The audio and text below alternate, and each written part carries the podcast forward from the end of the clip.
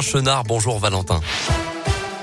Bonjour Mickaël, bonjour à tous. À la une de l'actualité, cet appel à témoin de la police de la Loire. Hier, un enfant de 13 ans avait quitté son collège de Firminy vers 15h et n'avait plus donné signe de vie depuis.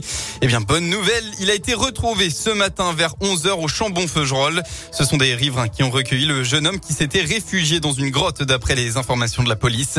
L'appel à témoin est donc terminé. L'enfant est heureusement sain et sauf.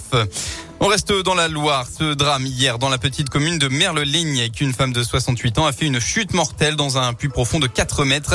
Les secours sont vite arrivés sur place, mais non, malheureusement, rien pu faire. Victime d'un arrêt cardiaque, la sexagénaire n'a pas pu être réanimée. L'inquiétude en Haute-Loire, une lycéenne a été agressée à l'arme blanche sur un chemin dans les bois à Issingeau. Les faits se sont produits ce jeudi à la tombée de la nuit. Elle venait de quitter le lycée Emmanuel Chabrier et l'individu lui aurait porté plusieurs coups. Heureusement, la victime a réussi à prendre la fuite. Elle a été prise en charge par les pompiers et a été transportée aux urgences de l'hôpital Émile Roux du Puy-en-Velay. Bien que touchée au bras et au visage, ses jours ne sont pas en danger. La direction du lycée appelle à la prudence et à éviter le sentier seul et de nuit. On passe au sport. Elle est de retour après son annulation l'an dernier. La Saint-Élion revient la nuit prochaine pour sa 67e édition. Au programme 13, 23, 46 ou 78 km pour la distance Rennes entre Saint-Etienne et Lyon, voire 156 km pour ceux qui se sont lancés dès ce matin pour un aller-retour. 15 000 concurrents sont attendus pour l'événement et attention, le froid et même la neige sont également annoncés par endroit.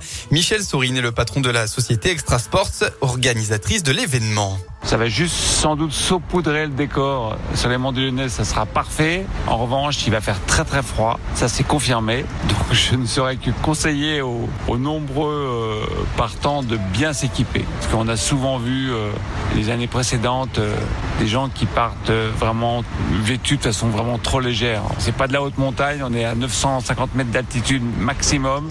Enfin, à 3 heures du mat, quand le vent souffle sur les plateaux là-haut, je pense que ça va est un ressenti de moins 15, hein, donc il vaut mieux vraiment s'équiper. Et notez que les premiers départs ont été donnés à 9h ce matin à la Altony Garnier de Lyon pour les quelques centaines de concurrents de la Lyon-Saint-Élion. Toutes les infos de la 67e édition à retrouver sur radioscoop.com. Un peu de football et la désillusion totale pour Bourg-en-Bresse en Coupe de France dans ce huitième tour.